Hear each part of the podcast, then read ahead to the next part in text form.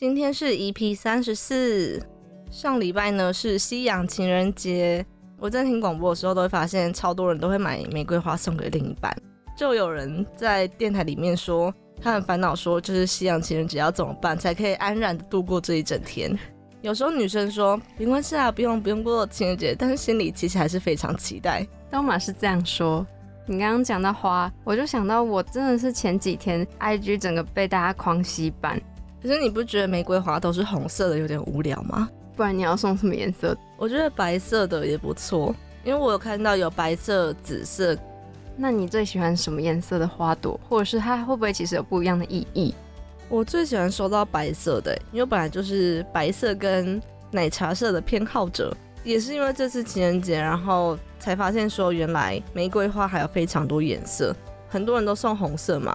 那我刚刚说的白色的话，它其实有一种代表诚实纯粹的爱，也有粉红玫瑰，然后粉红玫瑰代表的就是初恋悸动的爱。再来一个就是绝对不可以送的黄色玫瑰花，因为黄色的玫瑰花呢，在日本是代表说你要跟这个人分手，送出去就表示说我和你永远不要再相见了。那你如果是送朋友的话是可以的，因为黄玫瑰是一种友情跟祝福的意思。因为我们现在是最后一个学期嘛，如果没有意外的话，所以内心就会有一种惆怅的感觉。我个人是觉得还好，真的吗？在学生的时段，我不会有那种就是即将要离开这个校园的那种悲伤的感觉。我会想说，嗯，我这个结束之后我要去哪里，或是我应该要开始干嘛干嘛干嘛了。你这个冷血无情的人，我就想到你上次跟我分享说，你回去你的国中还是国小拍学士服，对，然后他就跟我说。这个是他毕业之后第一次回来。我幼稚园、国小、国中、高中毕业之后都没有再踏进校园任何一步，好夸张哎，好夸张！因为你进去要干嘛？就毕业之后啊，就是你可能跟同学一起约回去校庆园游会啊。有些人我根本就毕业之后都没有看过他们呢。你不觉得就是，比如说我高中毕业了，然后到大学另外一个群体，会觉得说高中同学他好像有自己的世界了。像之前回复现实的时候，我都会回一些吐槽他们的话，嗯，但现在就会觉得说，哎，那我这样讲，他不会觉得走心，因为没那么熟了。对对对对，这种感觉我就有时候就会很纳闷，你知道吗？就说好像我们以前那么好，但是现在会就居然会顾虑到说，可能你觉得说我跟你没那么熟，干嘛还这样回？你刚刚讲到国小，我就想到有一个很好笑的事情可以和你们分享，在之前年假的时候，然后我们国小同学就要说要回去国小拍学士服照。之前国小都是用脸书，他社团名称就叫永远的六零一，永远的对。然后呢，有一个主桌他就在上面留言说，那我们哪一天几点要不要一起拍学士服？然后我在下面留言说，哎，好啊好啊什么的。然后下面有人留言，我们是约下午两点。嗯，你知道两点一到那个校门口只有几个人吗？六个，没有，只有主咒那个人。那那一些人都是在国小毕业之后，你们完全没联络跟见到面的吗？之前有一次同学会有一起去吃饭，但是之后就没有联络了。啊，你们这样突然见面不会很尴尬吗？我觉得这种就是见面只是聊以前的事情，就是聊我们以前国小事情。然后还有，因为我们学校有一些建筑物有改过，所以我们就说，哎，这里以前是操场啊，然后现在变成哪间教室，什么样之类的。嗯，那一次国小拍学士服是我第一次，算是跟朋友一起拍，拍完之后就觉得，哎。好像跟我想象中的那种感觉不一样哎，因为我一直觉得拍团体照就是非常的麻烦。应该是说，因为现在大家都有自己各自不同的事情，也可能在不同地方，所以比较不容易。嗯，对对对。再来一点是，我觉得拍完之后会有一种我们之间的距离又更近一点的感觉。我上次就是也是在寒假的时候跟高中同学拍，其实刚开始见面的那一刻，我内心有点小紧张，因为有点久没见了。因为不止我跟另外两个高中姐妹一起拍，就是我们还有约，想说多一点人拍起来团体照比较好看，所以我们还要约其他女生。那一开始其实有点算是小生疏吧。嗯，那你们后来有拍出好看的吗？嗯，我等下可以给你看一看，你觉得好不好看？我们这两天拍的，虽然说在拍的时候很好笑，然后过程也蛮愉快的，但是我回家之后发现，嗯，那些照片 我应该都不会发出来。对我真的连看你连发现实都没有发哎。因为我们连脚架都没有，所以我们就只能找那种可以支撑手机的地方，然后就是什么角落啊，哪里？天哪，那个角度实在是很可怕。好了，那就是一个回忆。在那天拍照的时候，我还听了很多奇葩的故事。我们在那天结束之后就说，那我们清明节连假说，大家都会回家嘛，嗯，就在一起约吃饭。然后就有一个人说，如果谁谁谁来，我就不出现了。然后你，才知道原来他没有心结。对对对，而且他那个心结是在国小毕业之后才有的，就他可能跟人家借钱啊，就没有还，然后就发生一些，我觉得哇天哪，根本就不会出现在我身边的事情。哎、我也是在那一天，因为我们排完之后，我们还去了其中一个同学他们家开的饮料店，嗯，去那边就是他请我们喝饮料，我们顺便坐在那边休息，然后大家就开始分享一些最近发生的事情，我觉得很好笑，因为我们刚好有一些人临时确诊没来，就是可能他没来，我们就主要都在讨论他。哦，对，然后我们就听到很多哇惊人的更新的事项。这次拍完之后，觉得大家真的可以一起约去拍学士服照，因为就这么个算几个月嘛，就要毕业了。不知道现在的听众朋友们是不是有拍过学士服了呢？那如果拍过的人呢，就可以现在回顾一下你的相片。看一下现在那些人是不是都还在你身边。我觉得就是学生时期可以一直延续到出社会还是朋友的状态，是一个蛮值得纪念的友情。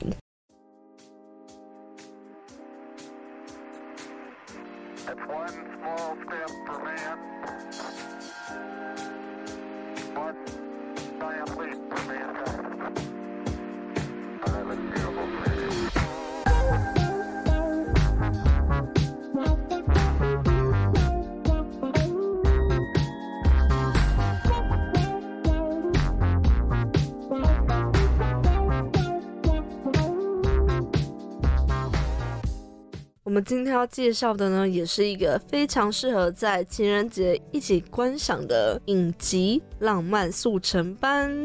你有点说不出它到底好看的点是为什么，但是它就是可以让你看起来心情很好。它会让你成瘾的感觉，就一直想要继续往下。对，然后就在我看到第六集要按下一集的时候，请等待下礼拜，然后我整个内心就啊，还没出完，欸你跟我爸一样，我那时候跟他讲《浪漫速成班》的时候，他跟我一起看，他才出前面两集，我爸超生气，他就说：“你不要每次都推荐我这种还没有还在跟播的节目，好不好？我这样子很痛苦哎。今天就来跟大家介绍这一集。那大家如果不想要等它跟播这么辛苦的话，这边温馨提醒，就是你们大概可以等到快要白色情人节的时候再点开来看。那我先来介绍一下《浪漫速成班》的故事背景。这个故事是发生在韩国，然后在韩国的学生，他的升学压力普遍来说都蛮大的。有一个妈妈经营一间小吃店，然后她为了要让女儿挤进所谓的明星讲师的课堂，发生了一连串不管是欢笑或是泪水的故事。然后那间小吃店的名字还蛮特别的，嗯，叫做国家代表小菜店。那为什么是叫这个名字呢？因为这个小菜店的老板呢，他是前手球国家代表的运动选手，叫南行善。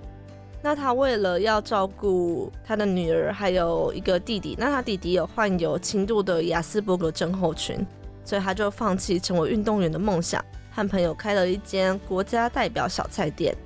刚刚讲到这个老板一直很想让女儿挤进明星讲师的课堂嘛，这个明星讲师到底是谁呢？他在里面是演一个非常受欢迎的数学讲师崔直说，他讲话的方式呢非常的直接，但是因为这个个性就得罪了不少人。为什么崔直说会那么受学生欢迎的原因是，他可以把非常困难的数学问题，然后用很简单的步骤就把它解出来。因为他教的学生刚好是高中生，我们在高中的时候学数学就会觉得他跟国中的数学，我觉得是有一段蛮明显的落差的。而且还有讲到一段蛮有感触的是，我可以理解你们就是上课每天都非常的辛苦，然后你们要睡觉真的也没关系，你们打瞌睡我都不会怎么样，但是就是不要趴下来睡。我们表面上看崔子说他就是非常的有自信，然后有一点点傲娇的感觉，但是他其实不太擅长跟人相处，因为过去有发生过一些事情，所以他有一些进食障碍，还有失眠症。和崔直说个性相差非常大，就是那个小菜店老板。就是我一开始在看这个剧的时候，一般男女主角的年纪通常都落在二三十岁左右，嗯，通常啦。我后来看完才发现，出演男行善的那个角色，他实际年龄已经到五十岁了耶。那你就你对于他们的小孩，就是男孩一，你有没有觉得有特别的感受？我觉得他是一个非常懂事的小孩，而且重点是他有时候回家还要先帮外送，然后处理一些家务啊，做一些家事。在里面除了看到男女主角他们的互动很有趣之外呢，还有一个是可以看得出来韩国他们学生之间的竞争会让人家有种害怕的感觉吗？我觉得不会到害怕哎、反而其实这一部剧虽然我们可以知道他们的升学压力蛮大的，但是我觉得它里面想要表达的比较多还是偏向正向的。浪漫速成班里面有一个学生叫房秀雅嘛，我觉得从他身上可以让我很明显的体会到什么叫做做人比读书重要。方秀雅就是一个好胜心蛮强的一个女生，嗯，然后跟南海怡他们是同班的，只是如果你要我说，我觉得我还是可以说她优点是她蛮直接的，她不会说耍什么小心机，然后要害人，她可能就是在意或是嫉妒你考得好或不好，她就是会直接讲。他专注力全部都用在课业上，所以你不觉得他跟其实同才之间的相处也没有说非常好？然后在里面我们也可以看到说，他为了要读书，还常常会喝一些精神饮料。嗯嗯，哎、我想到我以前高三就是快要学测的时候，我们就是会有一个叫密集黑马什么冲刺班，可能就是会有一些让你自己读书的时间。然后我旁边那个同学他是要申请国外的大学，所以他除了要读本校课内之外，他还要读就加强非常多英文，还有写一些自传的部分。所以我就看他除了黑眼圈之外，他每次桌上都会买便利商店那种易开罐的黑咖啡、嗯 UCC 那种，就是一天喝两三罐。嗯然后每次看他喝完之后，我就说：“哎、你要不要先吃一点什么咸的啊？不然我很怕他空腹这样喝会胃穿孔之类的。”后来他还真的是有成功申请上国外的大学啦。哦，那他努力也是值得的。这一部里面主要着重在男女主角的互动，还有一个是看他们家庭的生活，对家庭生还有活，学校的故事。还有一个悬疑的点。我们前面好像都讲的很欢乐，然后其中有一个学生的哥哥叫做李希才，他第一次考大学的成绩不理想，那之后第二次呢，他妈妈就很强硬的要求他再重考，目标也设的蛮高的，因为我记得他是想要考医科，对，然后他就在第二次考试当天，对，人直接就消失，他就躲在一个别的地方。嗯那从此之后，他就没有办法跟人家互动，然后都躲在家里面。整个把自己封闭住。在这个之后，就发生了很多小钢蛋杀人事件。然后他妈妈其实也是非常担心，他妈妈是一位律师，嗯，然后他个性也是非常的对有气势的那种。虽然说他儿子大儿子现在变成这样子，可是他对外都还是跟人家说他儿子已经申请到国外非常好的大学，所以这整部的悬疑的点就是要找出说，到底是不是他哥是那个凶手？是杀人凶手。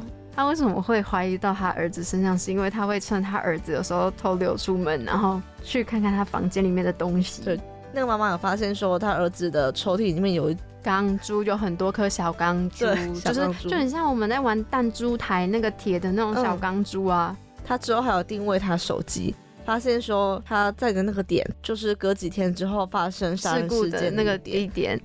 我在想说，假设啊，因为其实我现在也不知道凶手是不是他。如果说是他的话，我在想他会不会运用很多数学理论，然后去算那个如何距离射击？对，因为我们在前面看到他好像很会算数学。嗯，对。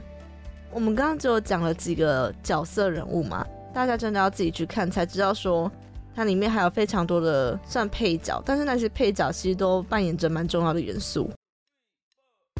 can get you all that stuff, but I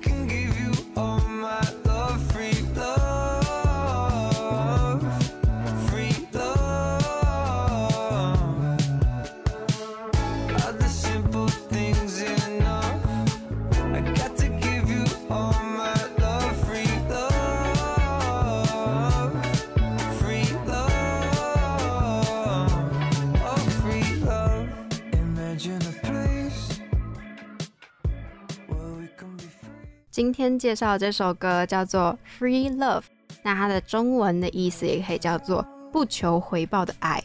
这首歌在 YouTube 的观看人次还超过了七千万。那个团体的名字拼音是叫做 H O N N E。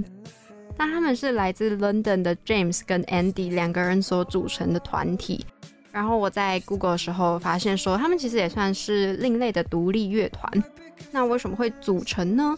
他们其实是在大学的时候认识的，就一起组成了电音团体。那我们刚刚讲到的团名呢，其实是来自日文，意思是说内心的真实情感。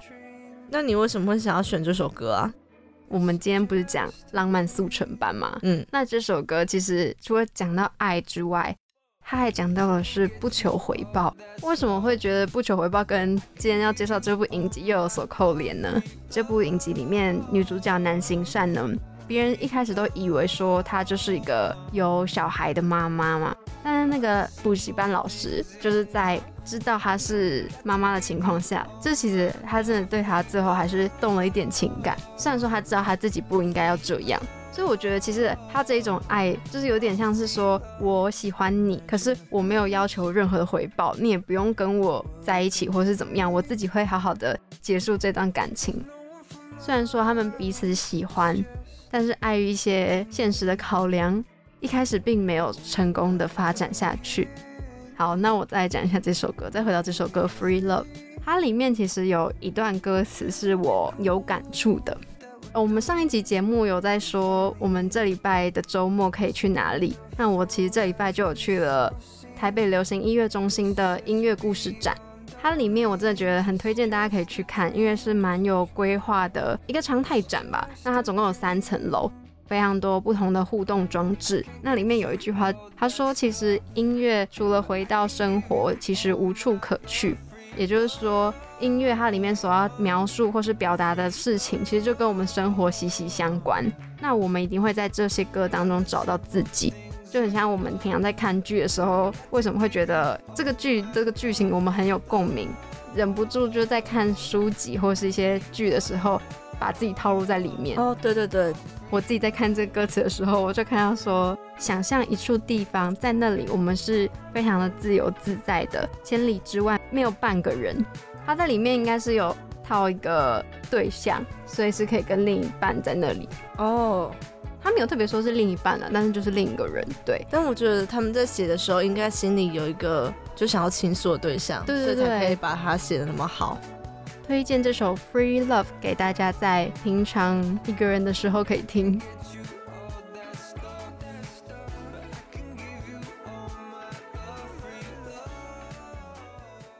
这部影集呢，《浪漫速成班》，它的片名其实也是代表男女主角在学习浪漫的过程。为什么我们就是非常喜欢？我觉得可以来分析讲一下这部的影集亮点。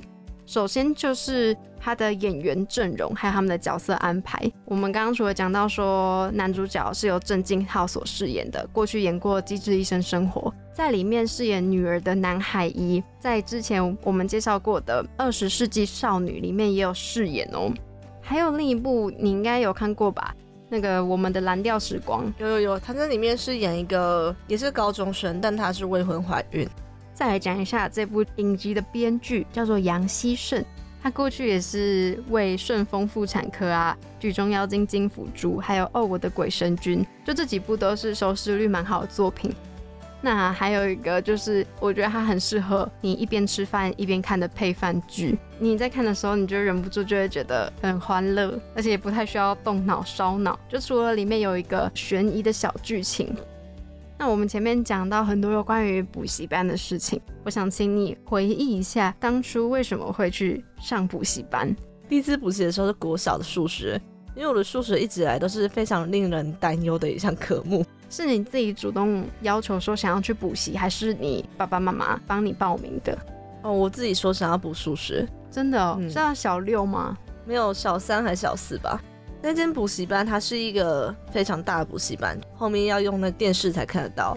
嗯因为我们国小有些学生就要升四中啊，哎、这个我也有感触。嗯，他们的压力就超级大，而且老师都印一些他们的考题给他写，我就觉得啊，哎，我怎么都看不懂，自己学校的那种数学题目就有点困难了，还要去解其他学校的。那你国小、国中都是读公立的学校吗？对，我是到大学还是读私校，我一开始其实国小也是就是读公立学校，然后都读得非常的开心，简直就是课业没有任何的压力。然后在小五、小六，我还甚至就没有去了安亲班，就自己就是回家就读，就反而考得更好。哦我觉得我好像蛮适合自己在家的。平常在补习班就是安亲班啦，国小应该是安亲班，他们就是会规定说，你每天写完作业还要再写评量，对，不是出于我乐意想要学习知识才写的，而是被规定的。嗯嗯，我后来考得比较好之后，我家人也没有特别说我要再去上安亲班。我国中因为我姐姐就是读私立的学校，所以我就可以直接进去，所以等于说我也没有考非常严格的考试。我整个小六到国一的寒假可以说是开心的玩到底，所以我也没有任何去上什么先修班。嗯，然后在国一第一次上数学课的时候，我就整个就被吓到，你知道为什么吗？因为都不会，因为老师在前面在上课本的东西的时候，我旁边周围的人已经自动自发的把课本上面的练习题都写完了，然后甚至已经在写今天的回家功课了。我那时候觉得，为什么他们都这么的积极？然后我自己也会觉得，好，那我也要努力，就是写。但是我就发现我都看不懂。嗯，因为他们已经都在暑假都已经上过先修班，等于说老师上的他们已经都会了。那老师因为知道同学们普遍大部分的人都会，他自己就会调整自己的上课进度。等于说我就是越来越听不懂，觉得有点受挫吧。小六的时候我还算是有考上前五名，一到这里我整个是倒数五名哎，这就是一个我非常深刻的经验。从国小公立的国小，然后突然转到私立的国中，我觉得落差是非常大。现在一零八课纲，高中还从高一就要开始做学习历程档案，我们以前会觉得说，好像高三再来拼一下就可以了，就再拼最后那半年的对全力拼学，学测，前面还要先高中社团对，玩一下，玩一下。想当初我也是个人申请进来的，不能说非常的辛苦，但是我也是花了非常多个晚上，就是一下课就直接去录一下，然后打开电脑。你是嗯只考对不对？我只考，但是我就是那种一直不知道自己想要去哪个地方的人。一开始我想要去外文系，后来就被我们老师就是劝退劝退，然后后来就是教育，但是也被我爸劝退。我是一直到职考才填传播学系。我觉得我一开始就很明确知道说，我不想要读跟数学类有关的，哦因为我不想要算那些会计微积分那些。那你目前到现在觉得还喜欢吗？我觉得还还 OK，虽然蛮多人会常常问我们说，在学什么？对，还有我们未来想做什么，或是读的科系没有一个很明确对应的专业。嗯，但我觉得也是因为有这个科系，让我们的空间比较大，所以才可以让我们还有闲暇时间去多尝试别的事情。好，我举一个我朋友的例子，就是他在读正大会计系，但是他在读会计的过程一直非常的痛苦。会计就是你读了，虽然有个非常明确的专业，可是你必须整个人都泡在里面，而且它是一个非常说一就一，就是他答案是非常死的，你知道吗？嗯？那他对那个真的觉得非常无聊，可是他又已经大三大四，觉得转学又非常的不划算对，因为你又要降转怎么样的？我们是在实习的时候认识的，他就是只能趁暑假选一些他自己喜欢的媒体产业的实习。那回到《浪漫速成班》，你会推荐这部剧给你朋友的一个原因是什么？就你可能最喜欢里面哪一个角色或者是支线？我觉得你应该会觉得很意外的角色，我蛮喜欢的，就是弟弟？吗？对对对，诶，你前面有介绍嘛，他其实患有一点点雅斯伯格症，嗯，但是我们一般在看雅斯伯格症相关影集的时候，通常都是在讲，还有嘛就是有过人的一些长才，像是语音无他就很厉害，那不然就是说他可能真的是社交非常的不擅长。不过我们在这部《浪漫速成班》里面，我觉得演那位角色的演员把这个角色又演得更幽默化，你可以感受到他是非常的真性情。光看他喜欢崔子说的程度，就知道说他是一个非常直接的人。就我喜欢你这个人，然后像是他喜欢吃某一间松饼店店员所做的松饼，他就会每天固定时间去光顾。嗯对，但是可能在他遭受到一些不平等待遇，有人认为说他是不是在骚扰那个女店员，嗯然后他也不知道该怎么解决。这时候他姐姐就会出面帮他处理这件事情。我也蛮喜欢这个支线，是因为我可以好像再一次的感受到人与人之间最真实的那种情感，就是你没有思考说太多的利益啊、利弊关系，真的是纯粹看相处的感觉。那你前面也有讲到说他非常喜欢崔子说，我们在前面的集数里面也也有听到南行善好像有讲到过，他其实算是那个家里面唯一的男生，所以他应该也会希望有一个哥哥或是弟弟吧，我想。就你们可以一起玩啊，一起看，有一个人依靠的感觉。嗯，虽然说他们就是南行善啊，还有男孩，他们都对他非常好，可是你不会觉得有时候两个不同性别的人，他们相处的模式可能真的会不太一样。哦，这方面倒是非常有感觉。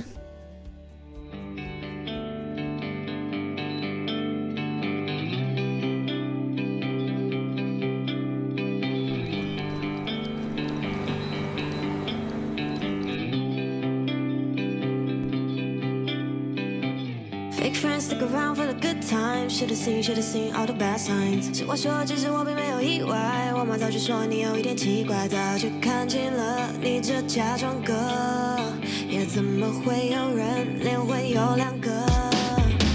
老是说我的坏话，你演技实在太差。Yeah, bitch, I see through that. I'ma get you better watch your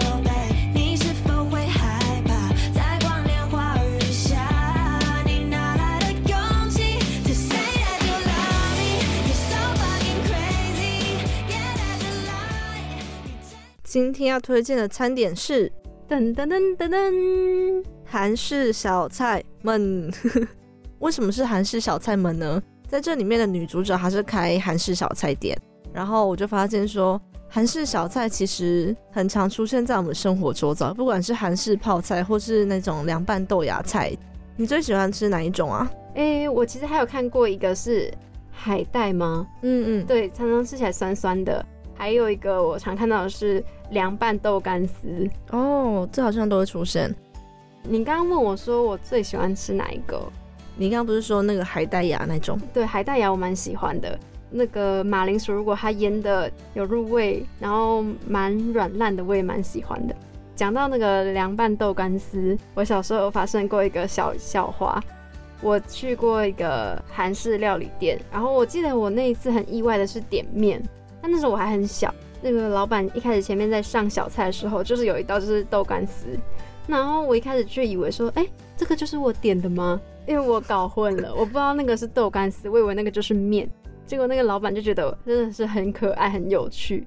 结果我每次去，他都特别再多送我一个豆干丝。哦，人好好，现在还会吗？现在换那家店的老板跟老板娘已经去退休了，哦，他们直接搬去淡水。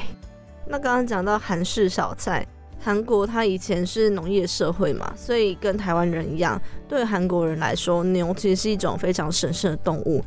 韩国那边就很多人不吃牛，而且以前也不是说猪肉是一个价格比较实惠的肉品。那所以没有肉的话，他们就只能吃蔬菜嘛。然后加上韩国的冬天其实非常冷，要把蔬菜保存下来就非常不容易。对我发现，在看韩剧的时候啊，他们就很常，其实除了做腌泡菜之外，也会常做一些腌萝卜，嗯，对对或者，是凉拌菜。有个很大的重点就是他们可以保存，还有很方便，就是你可以一次做很多，然后就冰在冰箱里面，想到就把它拿出来吃一点吃一点。嗯，还有一个点是韩国人相信药食同源，药就是那个吃药的那个药，食是食物的食。他们的意思是说，每一餐的食物要非常的多元，因为不同的食材它可以带给我们自己身体有不同的营养元素。韩国人非常喜欢在韩剧里面大量置入他们的食物，最早期就置入的就是炸鸡。来自星星的你，对，然后在今天我们介绍的浪漫速成班里面，他们每周也会有一个叫做 Chicken Day，、哦就很像是他们的同乐日，又再一次的置入他们的炸鸡。不知道听众朋友们，就是每次去韩式料理店最喜欢吃的一道韩式小菜是什么？我觉得我们可以跟大家推荐一家韩式料理店，是我们之前一起在台北车站地下街有吃过的饭转，就是它的小菜也是可以免费续。那我觉得那一间饭转最好吃的是小菜，我也觉得，但是我觉得它的汤锅也还 OK 啦。嗯，有经过的话可以去吃吃看。这周末呢，刚好是二二八连假，不晓得大家有没有什么样子的规划呢？那你这个二二八年假要做什么？二月二十六号去参加我学妹的婚礼，我刚刚跟你分享是超级惊讶，对我真的没想到，真的发生在我们生活周遭。第一次要去参加就是朋友或是学妹之间的婚礼，我现在还非常的紧张。你有想好红包包多少了吗？目前在想应该是两千多块，觉得还是问一下身边的朋友都要包多少，我们包一样数字会比较好。这周六我就会踏上这个神奇的旅程。那下礼拜再跟大家分享一下。本集节目呢，同样也会上架到三奥平台、Spotify、Apple Podcast。我们还有一个 IG 叫做汉密时光，大家记得去追踪哦。这集节目就到这边结束啦，我们下礼拜再见。拜拜，二八连假愉快。